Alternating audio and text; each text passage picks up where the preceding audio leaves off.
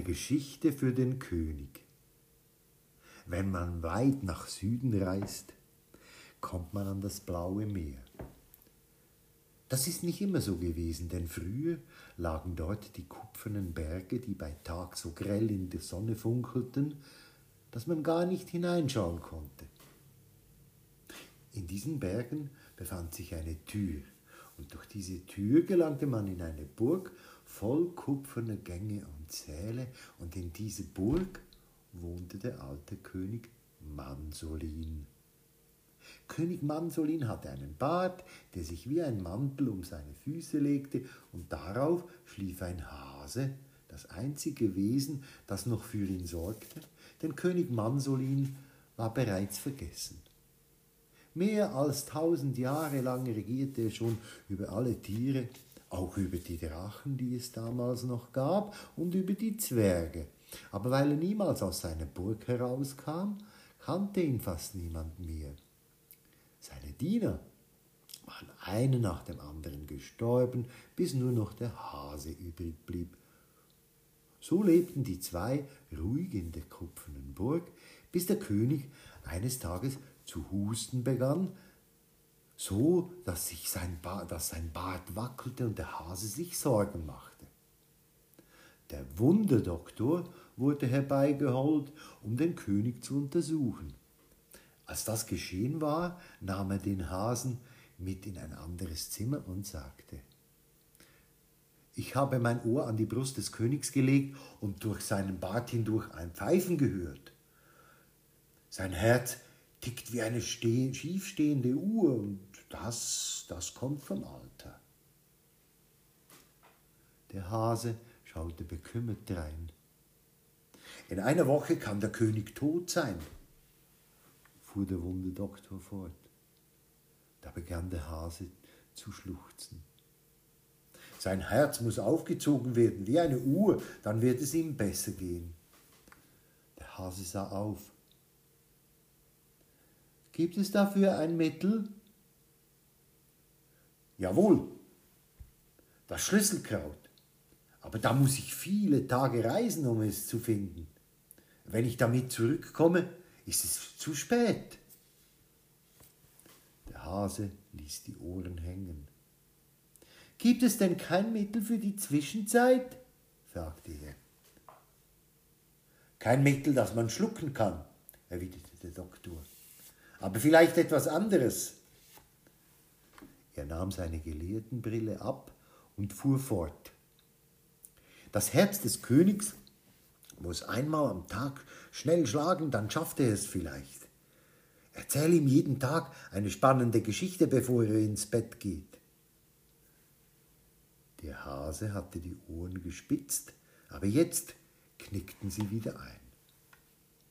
Ich habe vor sieben Jahren meine letzte Geschichte erzählt. Ich weiß keine mehr und die Bücher kennt der König alle auswendig. Der Wunderdoktor dachte lange nach. Endlich setzte er seine Brille wieder auf, nahm sein Köfferchen in die Hand und sagte, ich werde das Schlüsselkraut holen. Unterwegs werde ich jedem, dem ich begegne, sagen, wer eine Geschichte weiß, der soll in die Burg unter den kupfernen Bergen eilen und sie dem König erzählen. Vielleicht kommen ja genug für die Tage, die ich weg bin. Ich werde es sehen, wenn ich mit dem Kraut zurückkomme. Auf Wiedersehen. Damit ging er zur Tür hinaus, die mit einem so heftigen Schlag zufiel, dass die kupfernen Gewölbe davon widerhallten.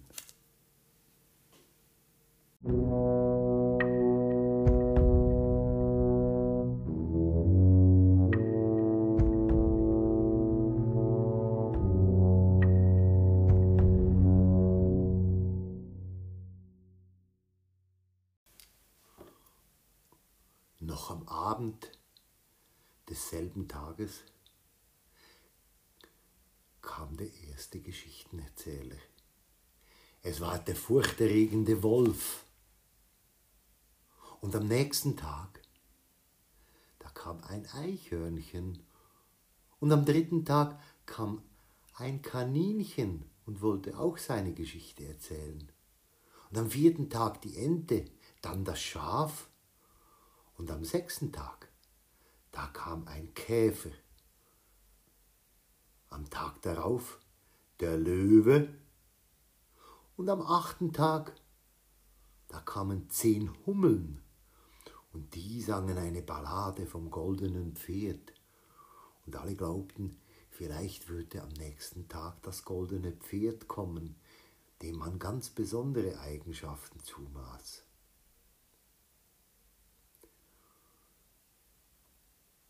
Dann kam der neunte Tag.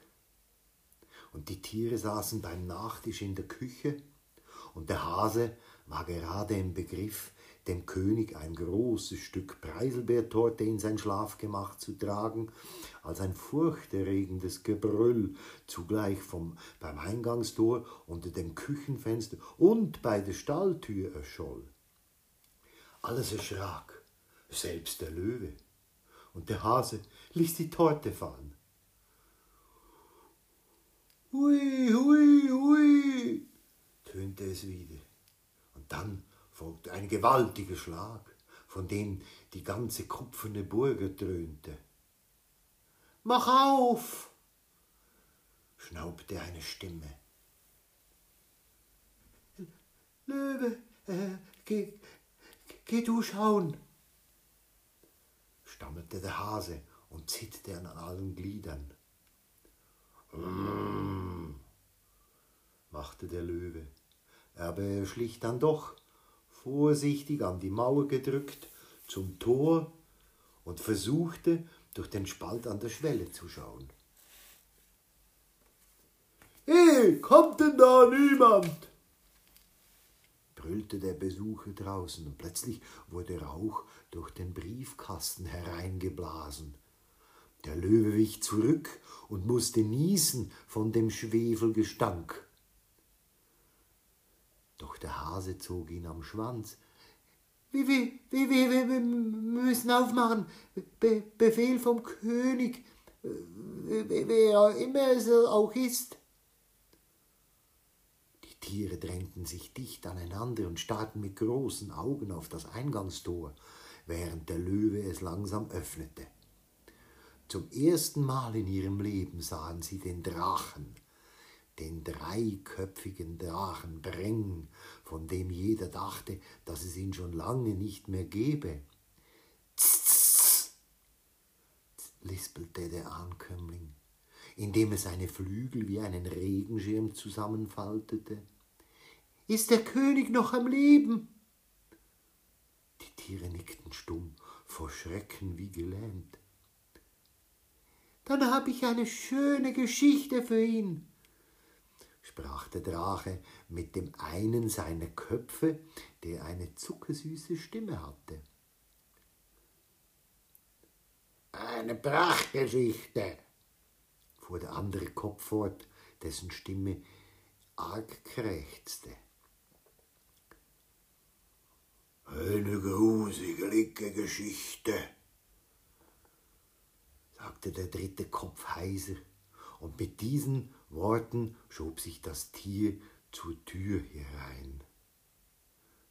Der Hase, der Löwe und die anderen Tiere wichen zurück, aber starrten unentwegt auf die sechs feurigen Augen der auf und nieder tanzenden Köpfe, bis sie rücklings über die Schwelle in den Thronsaal stolperten.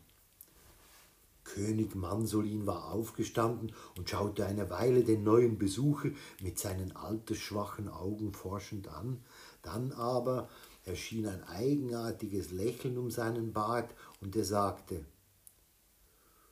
Du lebst noch, dreiköpfiger Drache, und Breng ist dein Name, nicht wahr? Der Drache antwortete für euch lebe ich, tausendjähriger König. Vor euch neige ich meine Köpfe. Für euch werde ich meine Geschichte erzählen. König Mansolin setzte sich nieder und sprach. Wohlan, Breng, tausend Jahre und älter bist du selbst. Sei willkommen in meiner kupfernen Burg. Gerne lauschen wir dir. Jetzt krochen alle Tiere auf und unter und neben die Ofenbank, sogar das Schaf, das sich diesmal nicht unter den Bart des Königs wagte, und verhielten sich mäuschenstill. Der Drache Breng ließ sich vor dem Thron auf den Boden, hob seine drei Köpfe, einen auf die Tiere und zwei auf den König gerichtet und begann.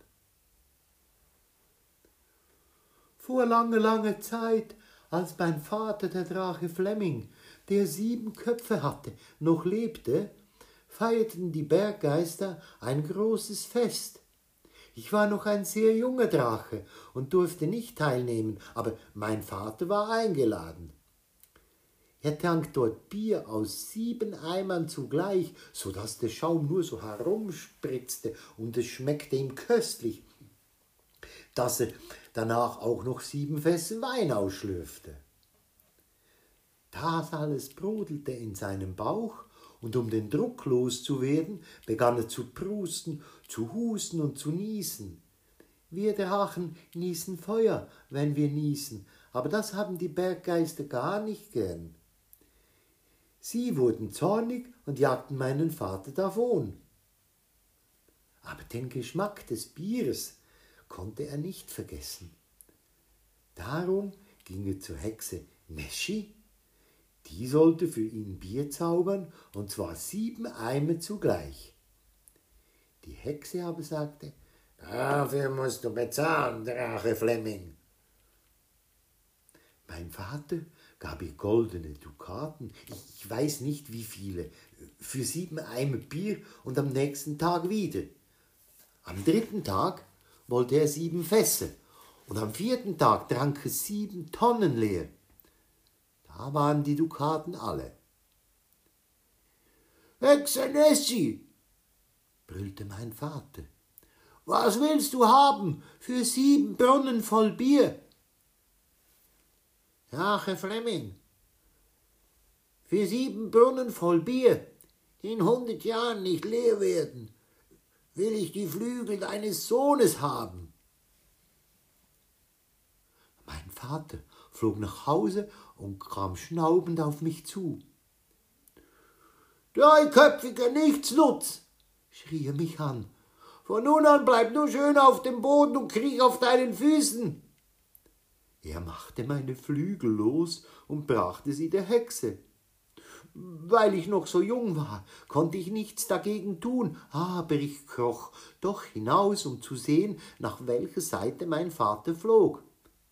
Dann begann ich ihm nachzuklettern, über Geröll und Felsen und über die Bergspitzen, bis ich sein Drachengebrüll hörte und das Geblubber, mit dem er aus dem Bierbrunnen trank.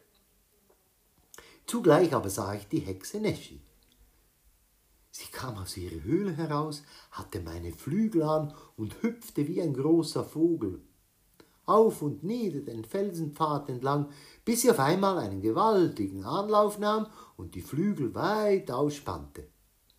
Da stieg sie auf, höher und höher, aber sie konnte nicht wirklich fliegen, und beim ersten Windstoß klappten die Flügel um, umgestülpt wie ein Regenschirm im Sturm. Mit einem Schrei stürzte die Hexe herab und brach sich beide Beine. Kreischend und mit den Flügeln schlagend blieb sie liegen. Mein Vater, der das alles mit angesehen hatte, verschluckte sich vor Lachen, so dass er beinahe erstickt wäre und ho haushohe Feuersäulen in die Luft hustete. Ich kroch näher heran, um mir meine Flügel wieder zu holen, aber Neschi begann zu jammern und zu flehen. Trag mich zuerst in meine Höhle, junge Drache, dann bekommst du deine Flügel zurück.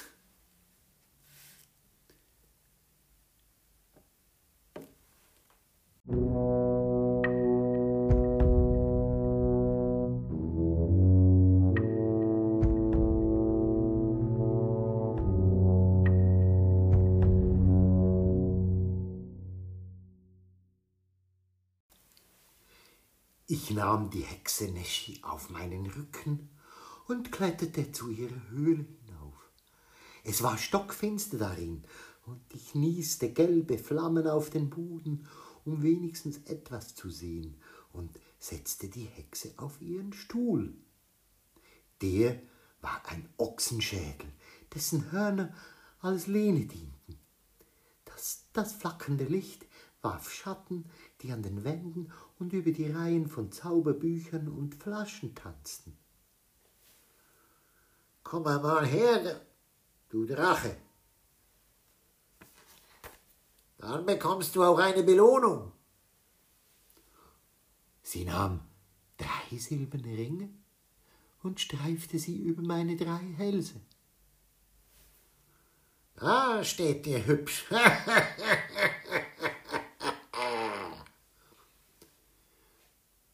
Doch ich wollte meine Flügel zurückhaben, und so bat ich sie darum. Nimm sie nur, rief Nessie. Aber als ich mich über sie beugen wollte, begannen die silbernen Ringe zu drücken und wurden immer enger, bis mir der Atem ausging.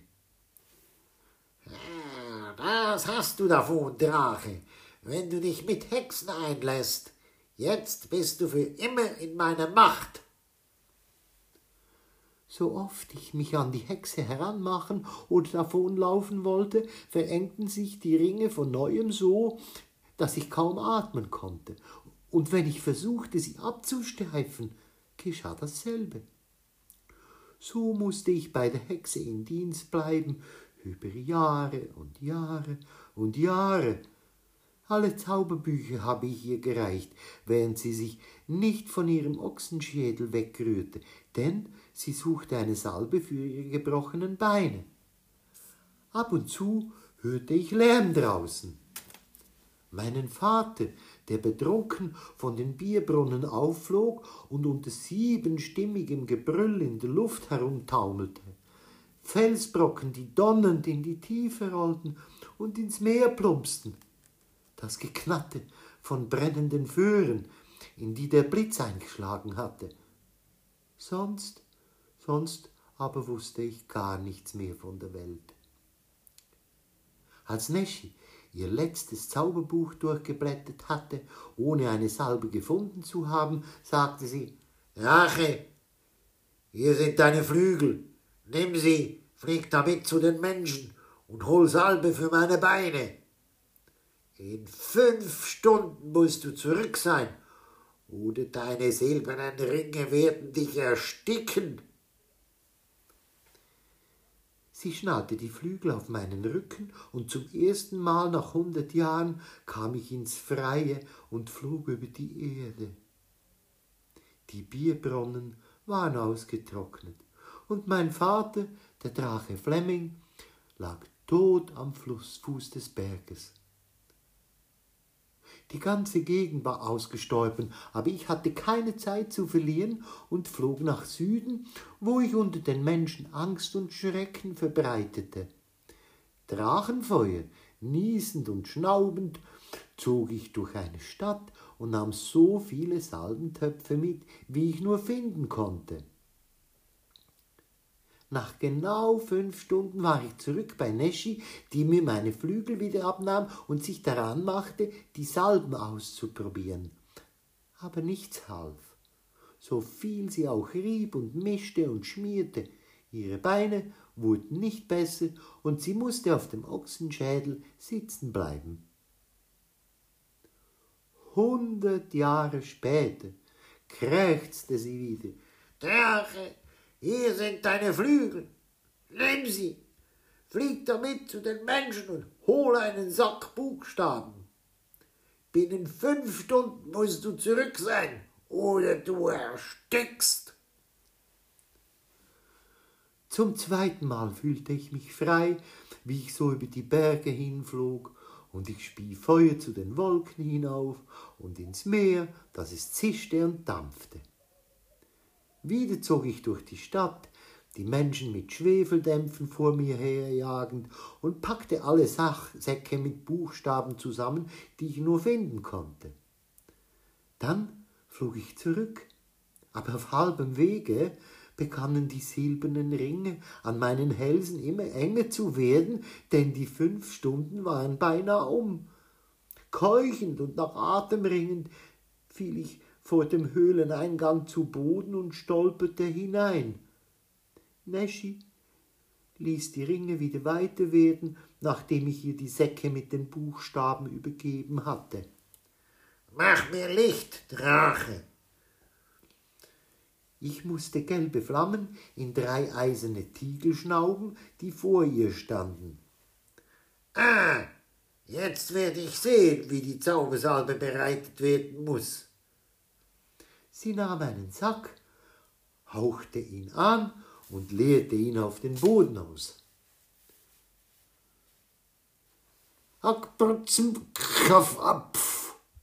stand da und noch eine ganz, ganze andere Menge unlesbarer Wörter, die nichts bedeuteten.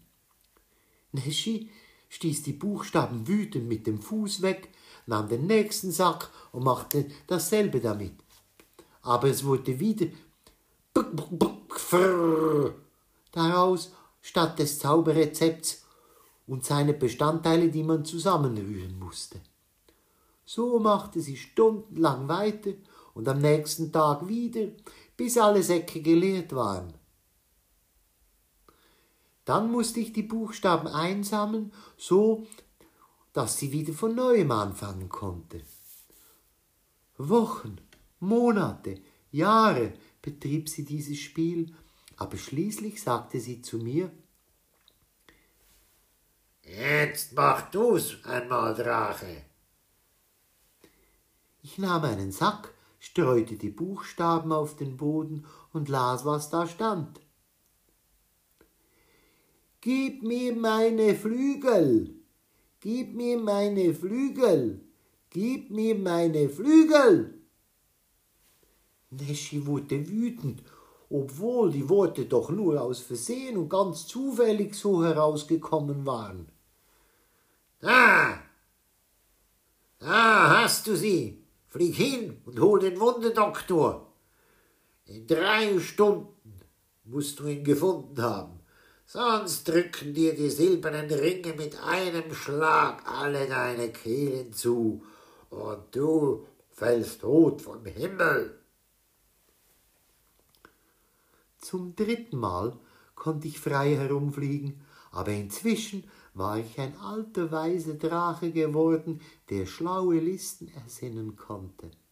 Statt den Wunderdoktor zu suchen, packte ich mit meinen Krallen einen alten Bauern, der auf einem seinem Acker stand, und versprach ihm einen großen Schatz, wenn er täte, was ich ihm sagte.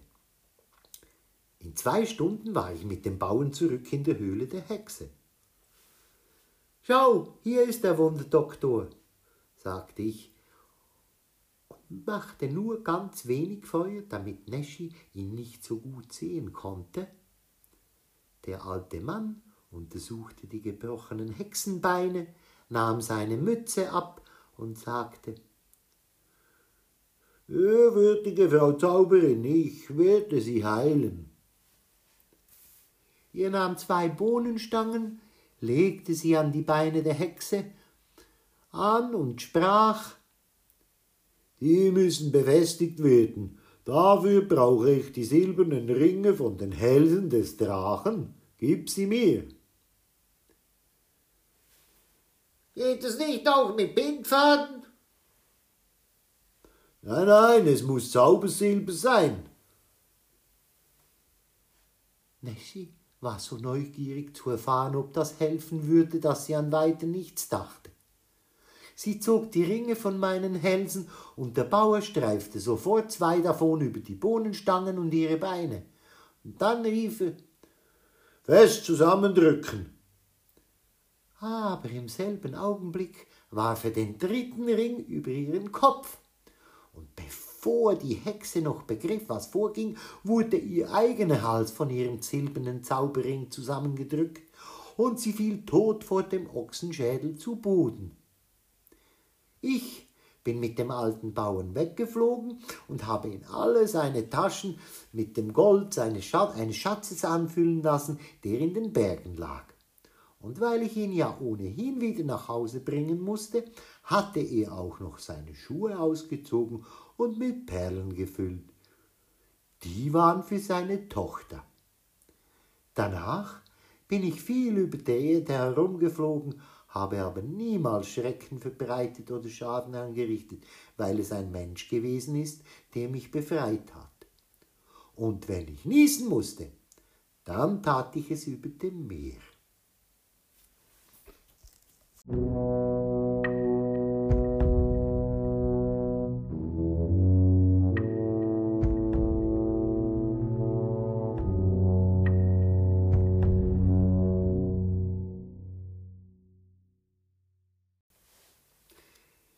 Der Drache Breng schwieg, und jetzt erst sahen König Mansolin und die Tiere, dass er an seinen Hälsen drei rote Striemen hatte. Wohlan, sprach der König nach einer langen Stille. Deine Erzählung ist die Geschichte des letzten Drachen in meinem Reich. Ich bin froh, dass ich sie hören durfte. Du darfst den Rest deines Lebens in den kupfernen Stallungen meiner Burg wohnen. Die Tiere werden dich dorthin geleiten. Zitternd nahm der Hase die Laterne vom Haken. Kommst du mit, Icke? fragte er das Kaninchen und nahm es bei der Pfote. Das Kaninchen griff mit der anderen Pfote das Schaf beim Fell und das nahm das Eichhörnchen, das wiederum den Wolf und der den Löwen und dann traute sich auch die Ente mitzugehen. Nur der Käfer und die Hummeln hatten keine, hatten keine Angst, denn was kann ein Drache diesen Tieren schon tun? So gingen sie in einer Reihe dem dreiköpfigen Drachen voran zu den Ställen, die eine geräumige Unterkunft boten. Soll ich etwas Stroh für dich holen? fragte der Hase diensteifrig. Kommt nicht in Frage. Das gibt nur einen Brand, wenn ich niese. Oder Vielleicht ein Kopfkissen? piepste Ike, der gerne zeigen wollte, dass er keine Angst hatte. Drei Kopfkissen, rief der Drache. Aus Stein bitte. Und er begann, seine Schuppenhälse an den Pfählen zu scheuern, denn es juckte ihn. Der Löwe holte drei tüchtige Steine und dann sagten die Tiere, wünschen wohl zu ruhen und verließen den Stall. Das Eichhörnchen schaute sich noch einmal um, bevor es aus der Tür schlüpfte und sah, wie der Drache Flammen über seinen Rücken blies, um den Staub des Tages wegzubrennen, damit er sauber schlafen gehen konnte. König Mansolin war schon zu Bett gegangen. Die anderen Tiere folgten seinem Beispiel und krochen jedes auf seinen Platz. Sogar der Hase schlief diese Nacht gut, denn dem Herzen des Königs schien es immer besser zu gehen. Er hatte den Wunderdoktor beinahe vergessen. Aber der Wunderdoktor war inzwischen den letzten Berghang hinuntergerutscht und eilte durch die finstern Tannwälder zum Kreis der sieben schwarzen Seen wo das Schlüsselkraut wächst. Am Horizont ballten sich dunkle Wolken zusammen. Wenn sie Schnee brachten, dann würde vielleicht alles umsonst sein.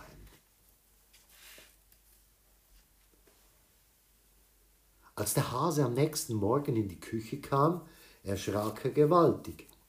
Der Drache hatte seine drei Köpfe durch das Fenster hereingesteckt und schnupperte an den Kochtöpfen. Nun, nun, du brauchst nicht zu erschrecken, sagte das Untier freundlich. Ich werde dir Feuer machen im Herd. Er blies ein schönes Feuer an, so dass der Hase sogleich mit dem Brei kochen beginnen konnte. Breng bekam drei Teller vorgesetzt, die es sogleich von draußen aufschlabberte, während die anderen Tiere drinnen um den Tisch herum saßen. Langsam verloren sie ihre Angst vor dem Ungeheuer, und als sie am Abend mit König Mansolin durch die Gänge der Burg spazierten, ritt das Eichhörnchen auf dem Rücken des Drachen. Heute, so sagte der König und blieb vor der letzten Tür des Ganges stehen, heute werde ich euch etwas ganz Besonderes zeigen. Er öffnete die Tür, die in den Perlmuttsaal führte. Eins nach dem anderen durften die Tiere einen Augenblick lang hineingehen und sich darin umsehen. Zuerst der Wolf, dann das Eichhörnchen, dann das Kaninchen, die Ente, das Schaf mit dem Käfer, der Löwe, die zehn Hummeln und zuletzt der Drache. Aber der musste den Atem anhalten, so wurde ihm befohlen. Jetzt geht, sprach der König, und am Abend sehe ich euch wieder um meinen Thron. Während sich die Tiere leise und flüsternd durch den langen kupfernen Gang entfernten, ging König Mansolin nur auf seinen treuen Hasen gestützt in den Perlmuttsaal. Da drinnen sah es aus, als stünde man in einer Riesenmuschel. Der Fußboden, die Wände und die Decke waren so dünn, dass Licht hindurch schien, wovon der ganze Saal in rosafarbenem und violettem Glanz erschimmerte.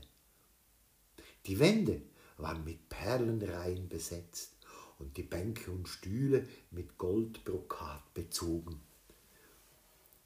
Der König setzte sich auf den größten Stuhl, und während er sich in dem Saal umsah, erinnerte er sich an die großen Feste, die hier vor langer Zeit gefeiert worden waren. Er sah wieder die Girlanden hängen und die Lampions, die weißen Rosen und die blauen Glycinien. Er hörte die Musik, er sah die Tänze.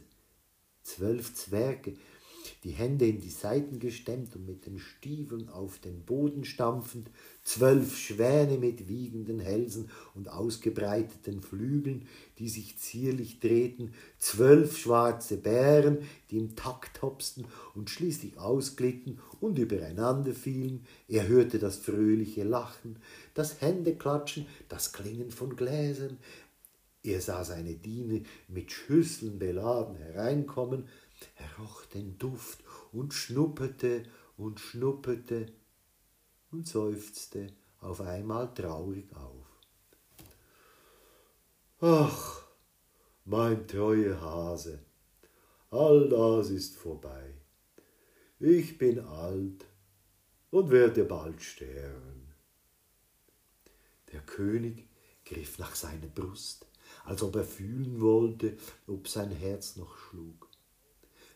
Dann schlurfte er, langsam einen Fuß vor den anderen setzend, schwer auf den treuen Hasen gestützt, zu seinem Thron zurück, wo er den ganzen Tag voller trauriger Gedanken sitzen blieb. Selbst die gute Liliensuppe und die köstlichen Bratwurzeln konnten seine düstere Stimmung nicht aufhellen. Nach dem Essen schob der Hase unbemerkt sein Ohr unter den Bart des Königs. Das Herz klopfte ganz unregelmäßig, wie eine Uhr, die nicht nur schief steht, sondern deren Feder beinahe abgelaufen ist. Wenn jetzt kein Geschichtenerzähler kommt, dachte der Hase bekümmert, dann geht es diese Nacht mit dem König zu Ende. Die anderen Tiere begriffen, dass es besser sei, sich still zu verhalten. Sie hatten sich alle um den Kamin gelagert, wie immer, nur der Drache lag hinter dem Thron, weil er da mehr Platz für sich hatte. So waren sie schon über eine Stunde in trübe Stimmung beisammen, als sie beim Eingangstor ein Glöckchen klingen hörten. Der Hase sprang auf. Gott sei Dank, da ist jemand, rief er, lief so schnell er konnte durch den Gang und öffnete hastig das Tor. Aber Es stand niemand davor. Der Hase hob seine Laterne hoch über den Kopf, um mehr zu sehen, doch es war und blieb leer draußen. Wer ist da? rief er. Da kam eine Antwort.